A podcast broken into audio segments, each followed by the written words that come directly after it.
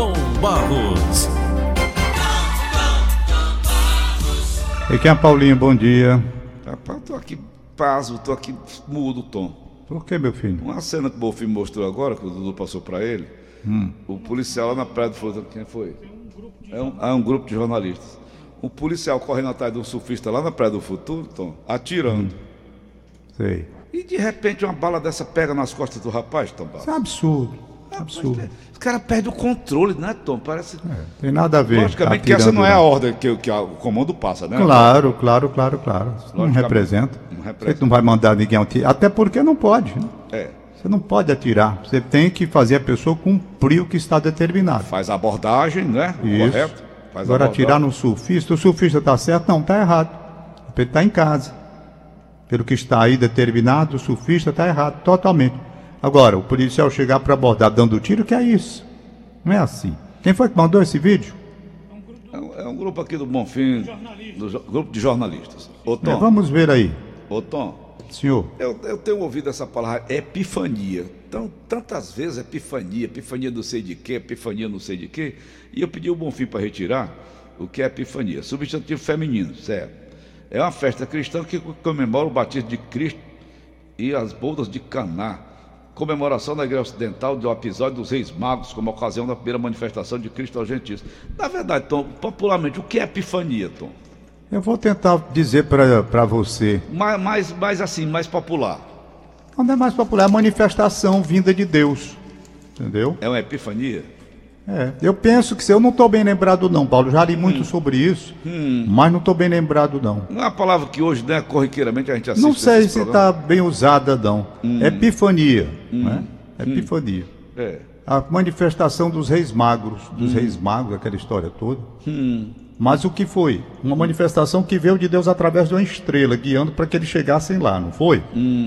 Entendeu? Sim. Então essa é a ideia que eu tenho, mas não estou bem lembrado assim nos detalhes para explicar é, é, é, é, essa coisa não. Eu sei que é uma manifestação, deixa eu me lembrar, depois eu falo sobre isso. Eu espero que sim. Ô Tom Barros, Hein? semana passada nós nós comentamos aqui, comentamos aqui aquele, aquele pastor vendendo feijão a um real, a mil, re- a, a mil reais para curar a Covid. Meu nome Ah. Valdomiro, não sei o quê. É. Valdomiro Santiago. Tá certo, Tom? Sei. Então você, não, você, você sa- sabiamente, você disse, eu não vou entrar em detalhes porque religião não se discute. Futebol também, muito pior ainda, e política, né? No entanto, apareceu outro, aquele cara que comeu 3 milhões naquele negócio, certo? Pois 3 não- milhões foi? Foi. Né? Não, não tem 3 milhões de abestado para comprar um, um feijão para curar da Ah? Paulo, estou vendo aqui, você estava falando, eu estava procurando aqui, porque eu não estou entendendo o que, que você está querendo dizer. Tá- você você disse que essa palavra está sendo usada na política, é? Não, não. Eu vejo muito em documentários sobre é, é, Você viagens. tem aqui uma passagem que eu estou vendo dizendo que é abandonar velhos pensamentos, será isso? Eu acho que sim. É eu vejo muito mais como uma festa religiosa, mas eu tô, tô por fora. Vamos para frente. Pra frente, né? Veja bem, então. O negócio Ah. lá do pastor deu cria. Deu cria, foi? Foi. Durante o programa SOS da Fé, o pastor Romildo Ribeiro Soares, mais conhecido como R.R. Soares, esse cara parece que andou até querendo arrendar a TV Diário, viu, Tom? Eu sei quem é o R.R. Soares. Pois bem, ele tem anunciado aos fiéis Tom, uma água consagrada por ele em ritual para curar o novo coronavírus. De acordo com o pastor, uma oração feita por ele no copo d'água, somada à ingestão do tal copo d'água consagrada, tem propriedades milagrosas. Durante a pregação, R.R. Soares pede doações aos fiéis. As informações são do UOL.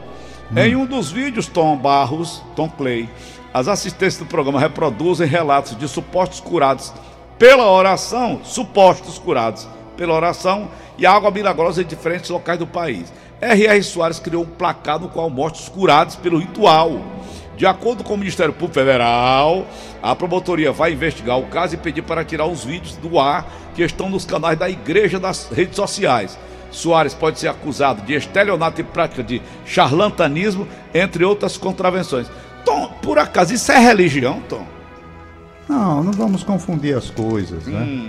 Hum, Não vamos confundir. Há pessoas que se aproveitam da situação difícil de, de, de quem está vivendo, por exemplo, no caso aqui do coronavírus, o desespero. O pânico. E pegam a fragilidade dessa gente e começam a trabalhar com muita persuasão.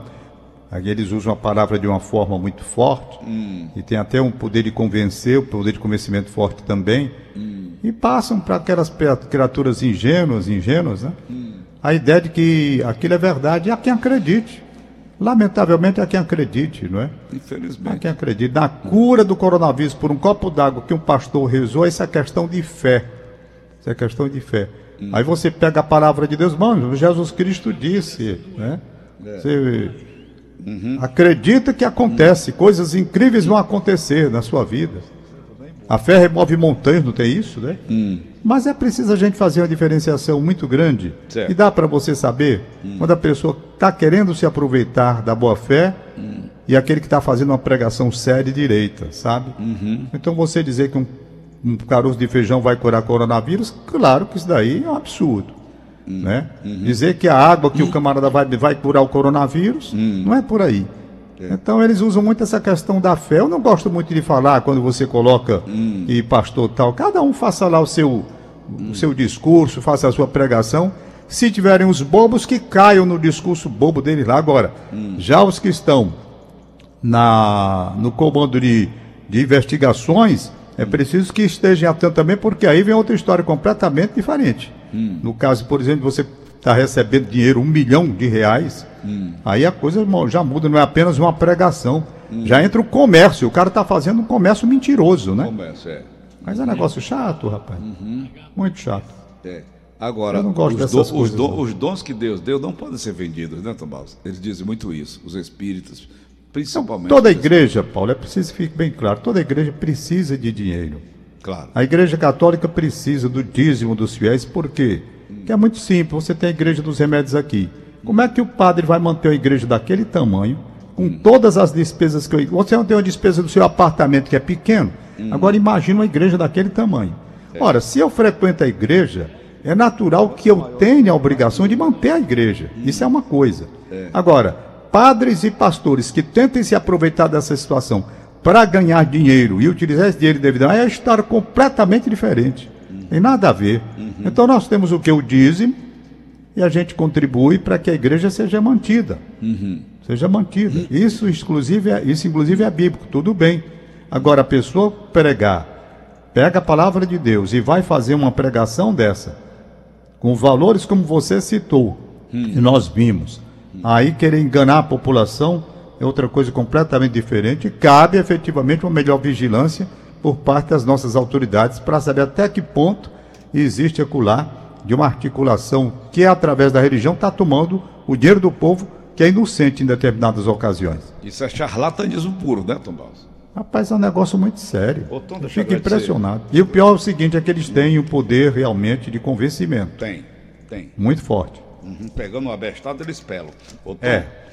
Eu agradecer aqui a dona Consuelo Dias Branco, que é nossa, nossa amiga, né, Tom, do coração da gente. Ela mandou um telegrama para mim muito bonito. Recebemos com grande pesar a notícia da irreparável perda de sua querida e já saudosa mãe. Paulinho, receba, portanto, a nossa solidariedade extensiva à enlutada família, com votos de que Deus conforte a todos. Recebi também do Ives Dias Branco Júnior, Tom. Expresso os meus sentimentos de solidariedade e pesar, em meu nome pessoal e da minha família, pela irreparável perda de sua querida mãe. Que Deus conforte a família nesse momento tão difícil, abraço solidário e tantos outros, tantos e tantos outros. Sabe, Tom Bastos? Poucos políticos me ligaram. A Cris Sena foi um, eu agradeço. Conversamos bastante. Agradeço também ao Arthur Brundo e agradeço também ao Danilo Queiro, ao Danilo Forte, que também me ligou, entre tantas e tantas outras pessoas.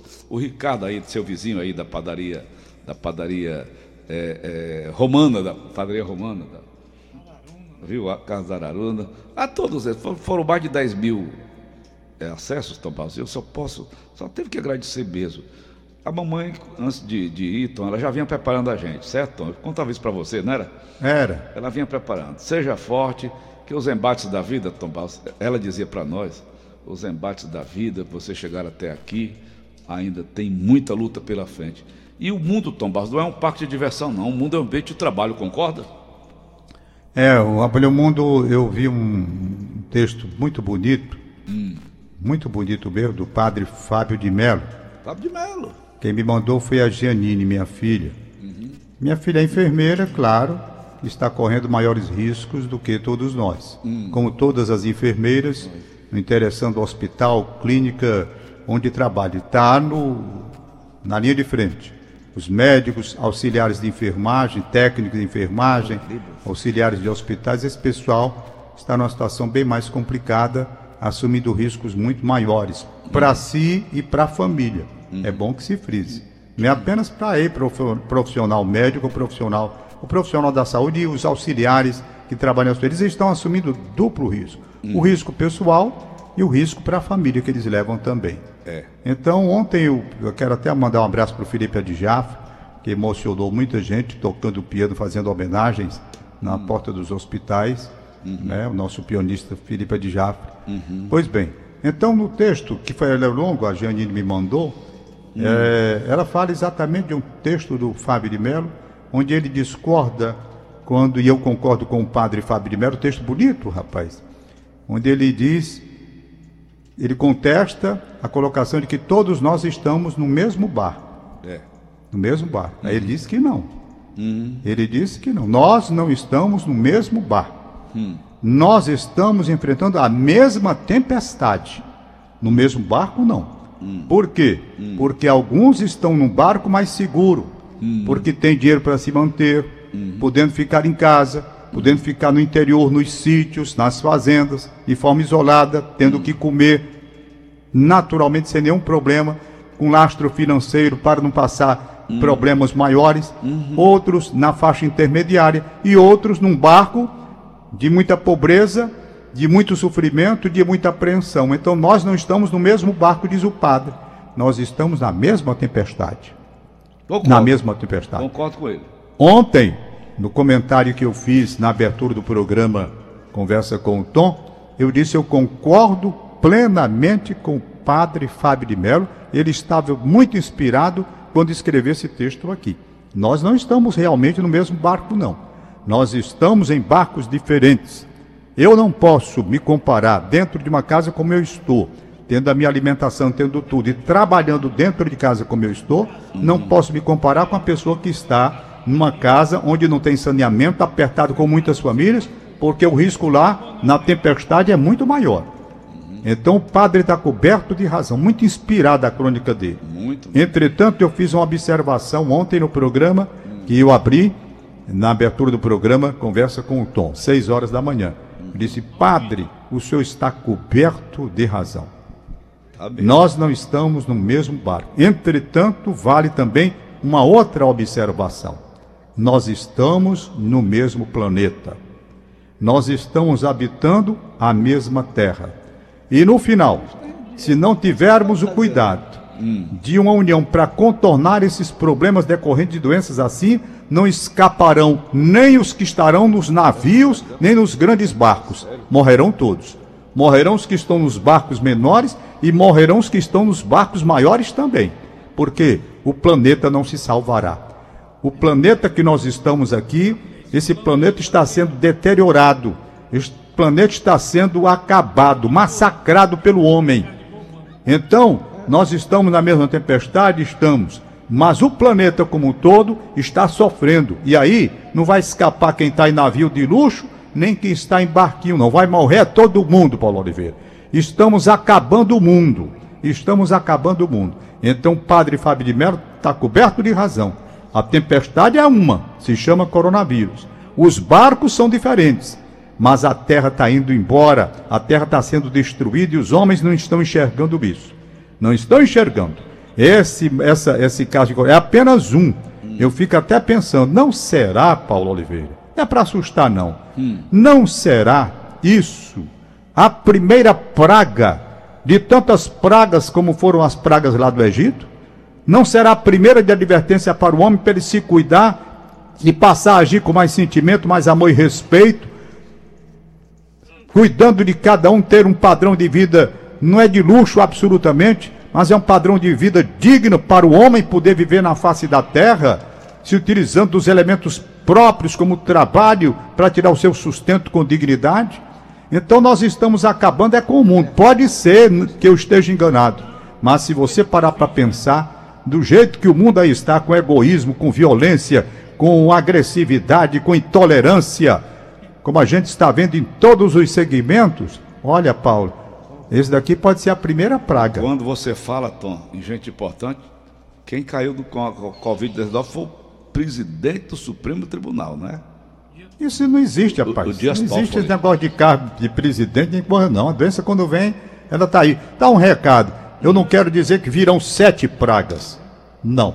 Por quê? Porque as sete pragas, quando foram lá para o Egito, não, é bom que você não, leia. Não. Eu tenho aqui. E são foram, dez. Foram eles, falam, dez. eles falam sete, mas na verdade são dez. São Olha, para você ter uma ideia, hum. por que foi que veio a segunda?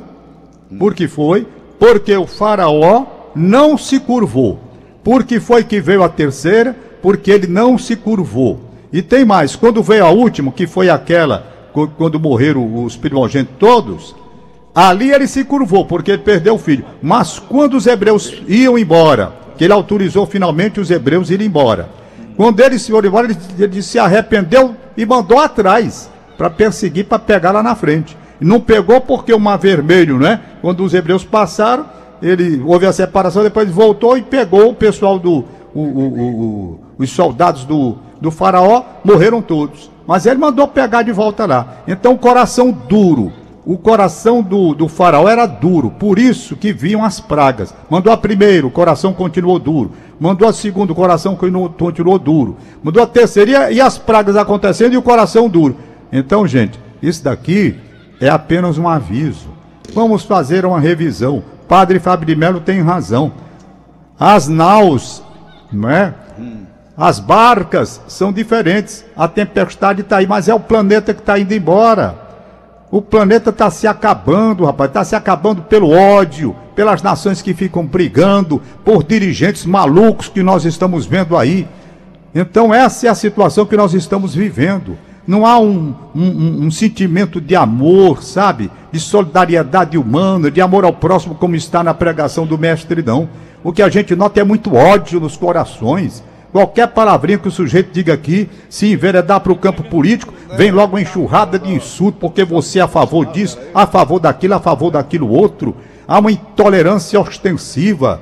Então essa é que é a questão. Nós estamos recebendo a primeira praga de sete ou dez que virão, como um recado para que o homem faça uma reflexão e veja o que está fazendo com o planeta Terra.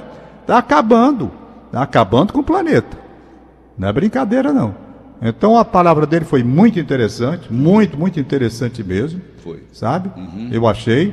Mas, na verdade, mesmo quem esteja no navio confortável e seguro momentaneamente, hum. estes que estão em uma situação melhor também vão perecer e vão morrer caso não cuidem de um planeta chamado Terra. É. Você disse que tem, dentro das suas leituras. Você tem aí com relação ao universo, você tem umas leituras assim meio esquisitas, né? você disse que vê um pessoal vindo de outros planetas, de outros mundos, é. para tentar socorrer a Terra, é. não é? Uhum. Porque a Terra está doente. É. E para não contaminar o universo, eles vêm aqui hum. para socorrer a Terra. E existe muita colocação a respeito disso. Isso, o data limite, né, naves que estão vindo aí. O Chico Xavier, o data limite do Chico Xavier fala muito sobre isso. Pois é. Uhum. Então, para restaurar a Terra que está doente, isso compromete o todo. Então, eles vêm em socorro. Eles vêm em socorro esse pessoal de outras vidas uhum. vem em socorro da Terra. Bom, não acredito, eu acredito que haja outras vidas, em outros mundos mas não acredito que esteja vindo gente de fora para cuidar. Nós é que temos que cuidar aqui da nossa terra mesmo, porque enquanto o ódio prevalecer, como eu estou vendo, e principalmente na política, onde a pessoa hoje tem que ter cuidado até de dizer uma palavra, porque se a palavra sair com uma possibilidade de interpretação diferente, aí vem um massacre em cima da pessoa. Ô, Tom, por falar em política, Ontem eu estava assistindo, então tem um partido político de esquerda aqui do Brasil pedindo para o Bolsonaro entregar o telefone celular dele. Então, o homem é presidente da República. Olha a minha colocação. Ele é o presidente da República, ele conversa com o mundo inteiro, né? Líderes de, de, de líderes de muitos países. Tem cabimento um pedido desse? Tem. Você pode pedir tudo. Agora, Agora, na hora da autoridade que recebe o pedido, é que aí a coisa muda de configuração. Pedir, eu posso pedir tudo. Eu posso, rapaz, eu estou querendo o telefone do presidente Jair Bolsonaro. Não é? Hum. Agora, quem recebe hum. tem que examinar essa situação e ver. Aí vai, Procuradoria-Geral da República. Está lá, vai receber. Perfeito? Então o pedido, você pode pedir tudo que quiser. Loucuras, como essa, por exemplo. Eu acho isso um absurdo. Absurdo. Um absurdo, o absurdo dos absurdos. O absurdo dos absurdos. Entendeu? Uhum. Isso não existe em lugar nenhum do mundo. Em lugar nenhum do mundo. Eu duvido, duvido que alguém tenha coragem, coragem de pedir o telefone celular do homem que comanda a China. duvido. Lá que tem um partido só. Hum. Tem um partido só. E a imprensa é amordaçada. Hum. Eu duvido que alguém vá ter coragem de pedir o telefone do Putin. Vai. Né? Vai muito. Eu duvido que peça o telefone de celular do Donald Trump. Do Maduro. Do Maduro. Hum. Então pedir tudo bem, você pode pedir. Eu estou dizendo é quem recebe o pedido hum. e quem vai ter a, a, a, o poder de decidir sobre o atendimento daquele pedido ou não. Porque tem limite. Tem limite. Uhum. Tem limite. Um telefone institucional de presidente da República, ele tem que ser protegido, porque tem segredos de Estado ali. Não é? Hum. Então não é uma conversa de telefonezinho aqui, celular, que eu tenho, você tem, e que pode causar o maior problema do mundo, porque se você tem uma namorada, a mulher chega, hum. pega o telefone celular, aí já viu a confusão, né? É. Já viu a confusão que dá, celular. Hum. Pega aqui o, tele, o celular. Um amigo meu, um amigo meu, ele, ele tinha uma namorada. e mandava as coisas pro celular. Hum.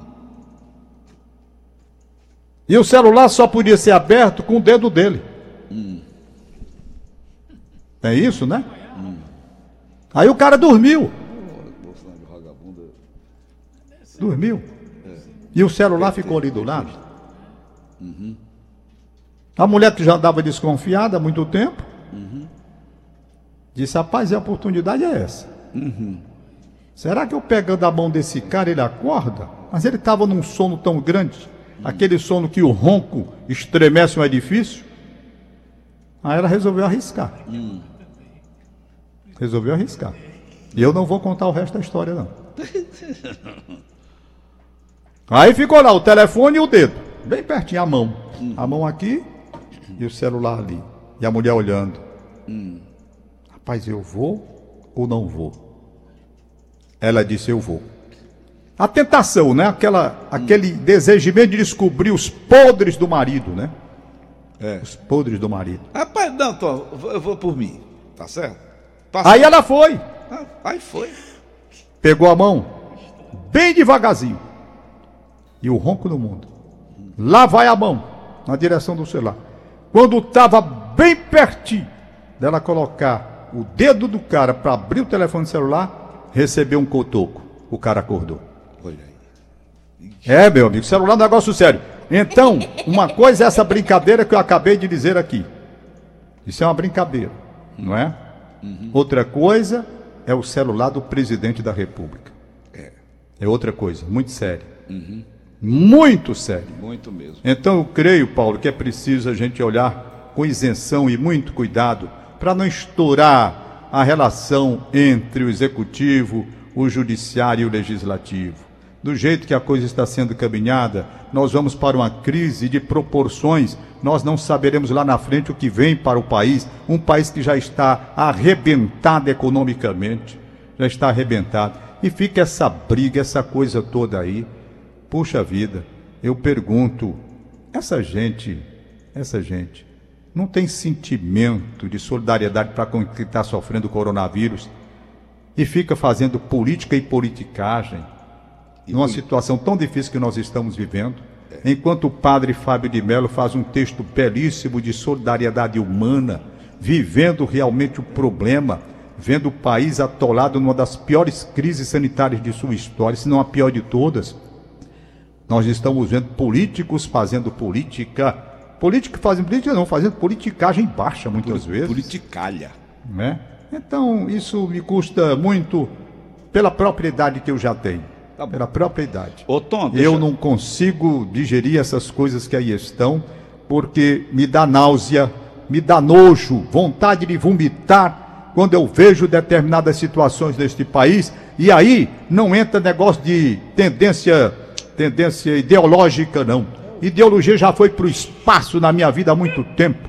A mim eu quero nem saber de direita, de esquerda, nem de centro, nem de coisa nenhuma. A gente chega na faixa de idade que, graças a Deus, Ele dá a você a bênção de se isolar dessas coisas todas. Essa situação política do Brasil me está dando tanto nojo, eu acho que causa mais risco do que esse vírus maldito que veio para a face da terra. Entendeu? Porque eu só vejo é, líderes políticos se digladiando, se digladiando, se insultando. E isso daqui não é uma ofensa deles contra eles, não. É uma ofensa aos brasileiros que lutam, que trabalham e que querem o país de uma forma diferente. Isso revolta até a gente quando vê essa baixaria que se estabeleceu. E tem mais: não é só de um lado nem de outro, não. Generalizou. Generalizou. Porque você pode prestar atenção, lá dentro do Supremo Tribunal da República também, houve discussões baixas que foram mostradas pela televisão. Não talvez no mesmo nível dessa última reunião aí que o vídeo mostrou, mas houve. Aí eu pergunto, eu pergunto, e por trás dos panos daquela música que você coloca aí, é por debaixo dos panos, não seria o Ney Mato Grosso ganhou, o trio Nordeste, é, é, é, que gravou também, Os três do os Nordeste. três do Nordeste, entendeu? E o que há por debaixo dos panos, minha gente? Se fora dos panos mostrando isso, imagina só o que acontece debaixo que ninguém sabe. Ave Maria. Como é que está acontecendo por debaixo dos panos no legislativo? O que está acontecendo por debaixo dos panos no judiciário? O que é que está acontecendo por debaixo dos panos? Porque houve trechos que nós não soubemos, que foram censurados, na sua dimensão total. Então, o brasileiro hoje, ele que ganha uma idade e a gente vai ganhando uma certa sabedoria. Paulinho, eu vou dizer uma coisa, dá vontade de vomitar. Dá vontade de vomitar.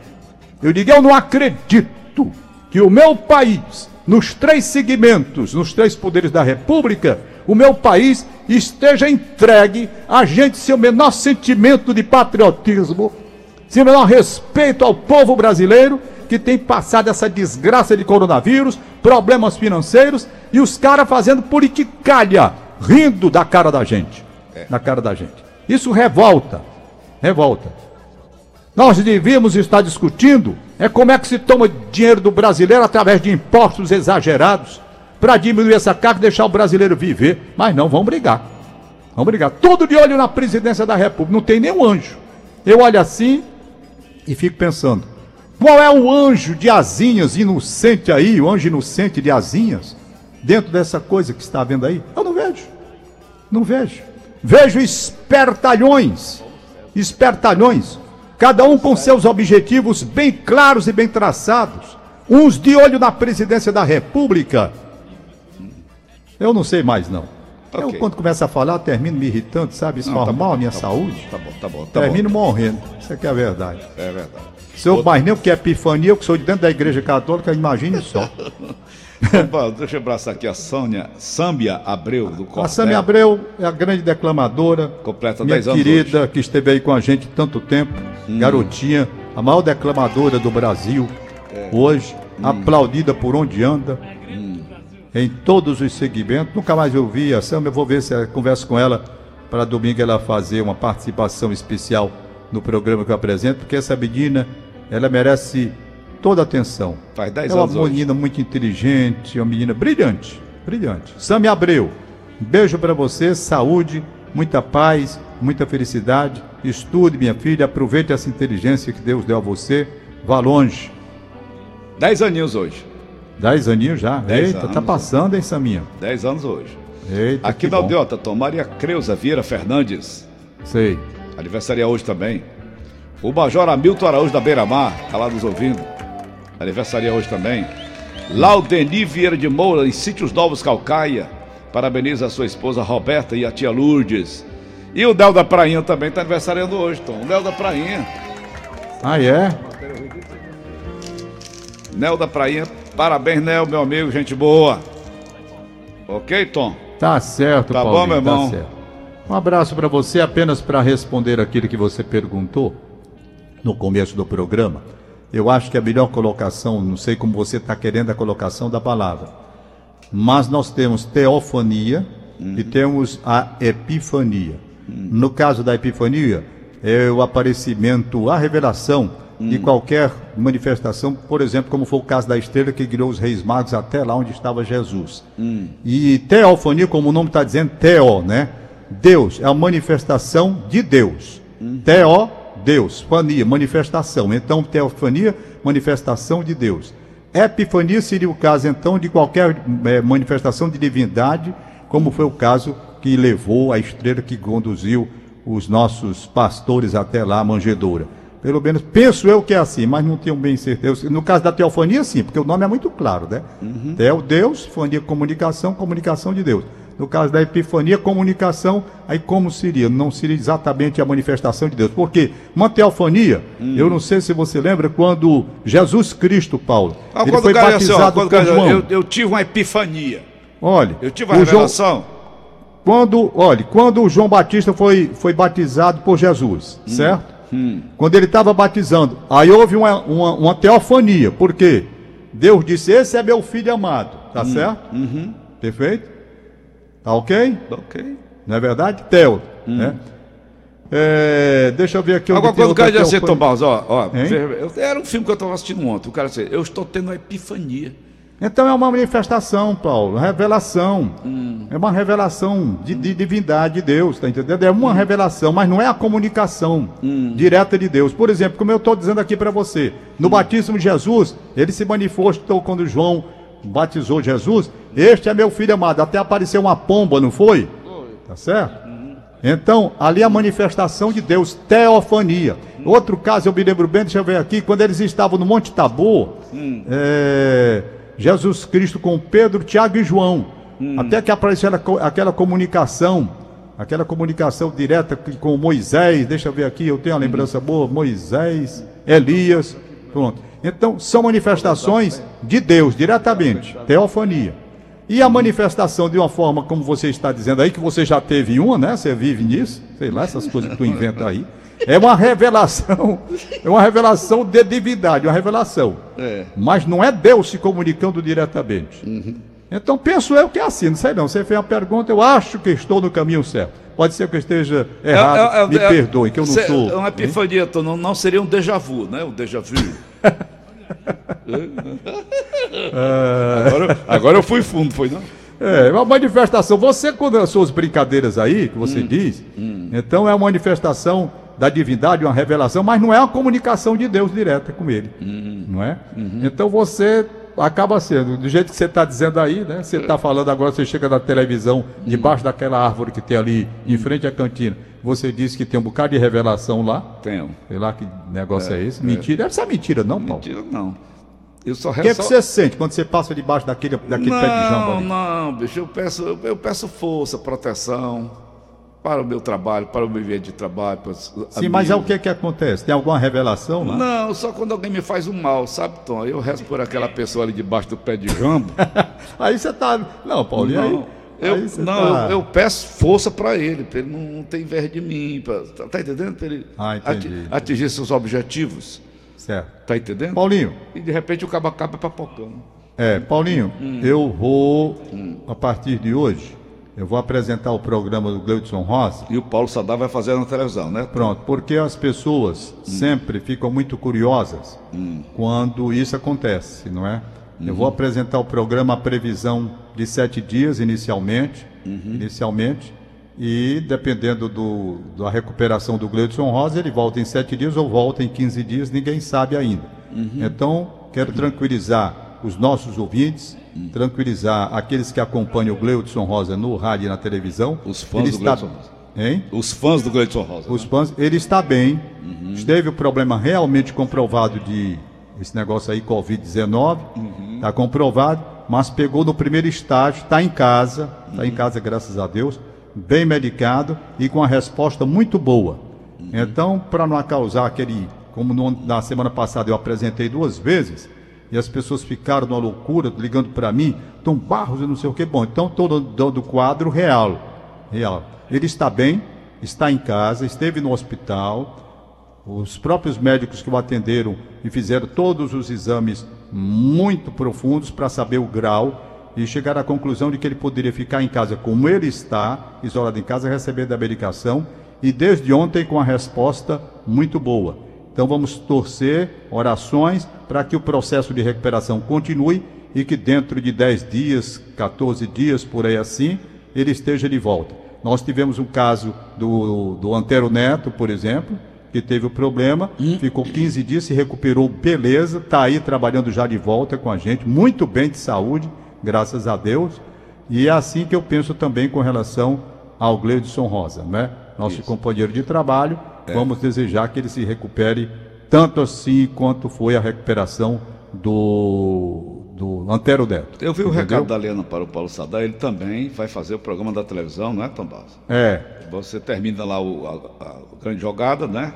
É, eu, eu, eu vou fazer o programa do Gleudson Rosa até 11h30, uhum. 11h50 entro na televisão. Uhum. Paulo Sadar entra depois do programa do Antero Neto eu acho que dá para a gente contornar. Por quê? Porque o Neto passou 15 dias afastado, foi a mesma coisa, sentiu, cuidou de logo no começo, estava com a parte do pulmão ainda na parte inicial, foi para casa, se cuidou, voltou maravilhosamente bem. O Neto está ótimo, está ótimo. Tá ótimo. O, o, o, o Leudson Rosa também pegou no começo, graças a Deus. Uhum. A mesma coisa, foi para o hospital, nem ficou no hospital, uhum. para casa e está lá se recuperando. Então. Eu acho que nossa... em casa até é bom mesmo, Tombal, porque né, ele, a contaminação em hospitais é muito grande.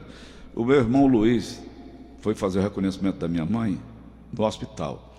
A Joana conversando com o rapaz da funerária, Tombal, tu sabe quantas pessoas morrem por dia nessa onda da pandemia e de doenças normais, naturais, como foi o caso da minha, da minha mãe? 460 enterros realizados por esta funerária que fez a condução da minha mãe até o cemitério. 460 funda, é, é, é, óbitos por dia. Sei. Misturando Covid-19 com outras doenças. É, a pessoa já está morrendo não, também, você no mundo todo não vai morrer de Covid, não, né? Não, a, a, a ideia que se tem é essa, não é, mas não é. Né? Entendeu? A ideia que se passa é essa.